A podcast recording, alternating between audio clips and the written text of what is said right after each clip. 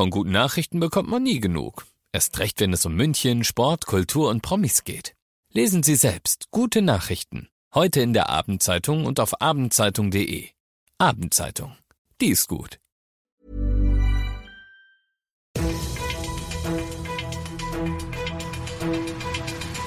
95 5 Charivari. Das München Briefing. Münchens erster Nachrichtenpodcast. Mit Christoph Kreis und diesen Themen. Zeit, die Münchner Clubs zu öffnen, fordern immer mehr Stimmen und ein bisschen Wiesen ist dieses Jahr trotz allem, wenn auch nur vor dem Münchner Landgericht.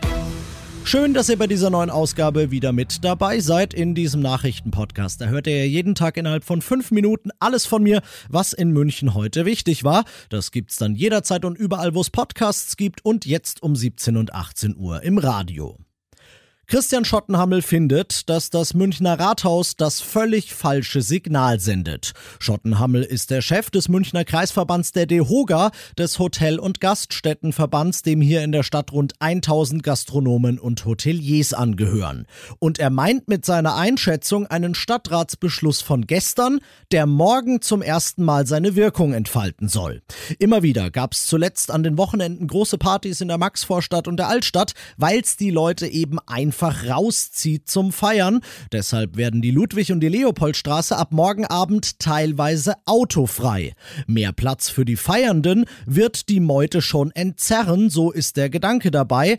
Es wird zum Feiern auf engstem Raum geradezu einladen, findet dagegen die DEHOGA. Und der Innenstadtverein Citypartner pflichtet bei, sagt, die Stadt werde hier unabsichtlich die größte Feiermeile des Landes schaffen. Der alternative Lösungsvorschlag der Gastronomen lautet, Dezentrales, sicheres Feiern. Auf Deutsch, macht endlich die Clubs wieder auf, die haben A. funktionierende Hygienekonzepte, B. entzerrt sich die Menge der Feiernden so wirklich über die ganze Stadt und C. würden die nach den ganzen Monaten der Schließung jeden Partygast mit Kusshand nehmen.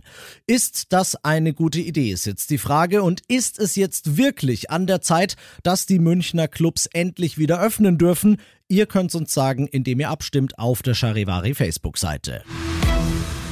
Ihr seid mittendrin im München-Briefing und nach dem ersten großen München-Thema schauen wir jetzt erstmal, was in Deutschland und der Welt so los war. Aufgeschoben ist wahrscheinlich leider nicht aufgehoben. Die Lokführergewerkschaft GDL hat für den 9. August eine Mitgliederbefragung angekündigt und das heißt, bis dahin wird's keine Bahnstreiks geben. Je nach Abstimmungsergebnis könnten sie dafür, wenn sie dann losgehen, dann aber unbefristet sein. Fahrgastverbände haben jetzt noch die leise Hoffnung, dass es in der Zeit bis dahin doch noch gelingt, den schwelenden Tarifkonflikt zu lösen, Charivari-Reporterin Jana Laumann. Bis zum 9. August sollen Bahnkunden erstmal nicht unter dem Tarifkonflikt leiden. Bahnpersonalchef Martin Seiler hat gesagt, die Bahn wäre auch zu einer Schlichtung bereit. Die Lokführer sollten nach seiner Meinung den Reisenden nach den schweren Monaten der Pandemie nicht das Sommermärchen zerstören. Die Gewerkschaft sagt dagegen, einen günstigen Zeitpunkt für Streiks gibt es nicht. Bilder des Grauens nahe der idyllischen Urlaubshochburg Miami Beach in Florida heute. Dort fällt in der Nacht Ortszeit einem Kartenhaus gleich und ohne Vorwarnung ein Flügel eines zwölfstöckigen Wohnhauses komplett in sich zusammen. Mindestens ein Mensch ist ums Leben gekommen aus den USA Charivari-Korrespondentin Tina Eck. Die Such- und Rettungsarbeiten in dem Trümmerfeld kommen nur zäh voran. Zwei Menschen konnten aus einem halb eingestürzten Teil des Gebäudes geborgen werden. Der noch stehende Teil wurde vollständig evakuiert. Aber es wird befürchtet, dass noch Menschen unter den schweren Zementbrocken und Stahlstreben eingeschlossen sind. Bürgermeister, Feuerwehr, Polizei und Stadträte sind bestürzt. Die genaue Ursache des Einsturzes ist unklar. Offenbar waren auf dem Dach des 40 Jahre alten Gebäudes Bauarbeiten im Gange.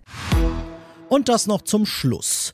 Morgen früh wird's ernst vor dem Münchner Landgericht, denn es geht um das Münchner Event schlechthin, um die Wiesen. Die findet nicht statt, das wissen wir alle, aber sie ist dennoch ein Fall für die Justiz und zwar wegen dem, was da in wenigen Wochen in Dubai starten soll und was unser Wirtschaftsreferent Clemens Baumgärtner eher als Freizeitpark denn als Wüstenwiesen oder sonst was bezeichnet. Und was aber trotzdem mit dem Slogan Oktoberfest Goes Dubai beworben wird und so suggeriert, dass das Münchner Original einfach abgewandert sei.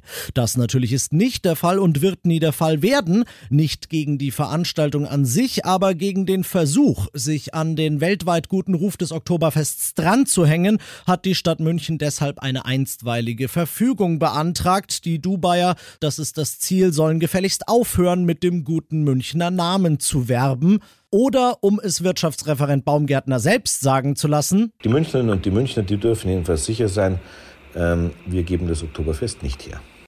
Ich bin Christoph Kreis. Macht euch einen schönen Feierabend. 95 5 Charivari, das München Briefing.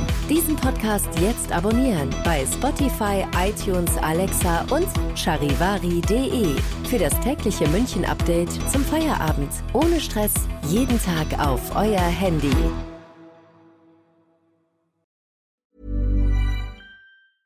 Mom deserves the best, and there's no better place to shop for Mother's Day than Whole Foods Market. They're your destination for unbeatable savings, from premium gifts to show-stopping flowers and irresistible desserts. Start by saving 33% with Prime on all body care and candles. Then get a 15-stem bunch of tulips for just $9.99 each with Prime. Round out Mom's menu with festive rosé, irresistible berry chantilly cake, and more special treats. Come celebrate Mother's Day at Whole Foods Market.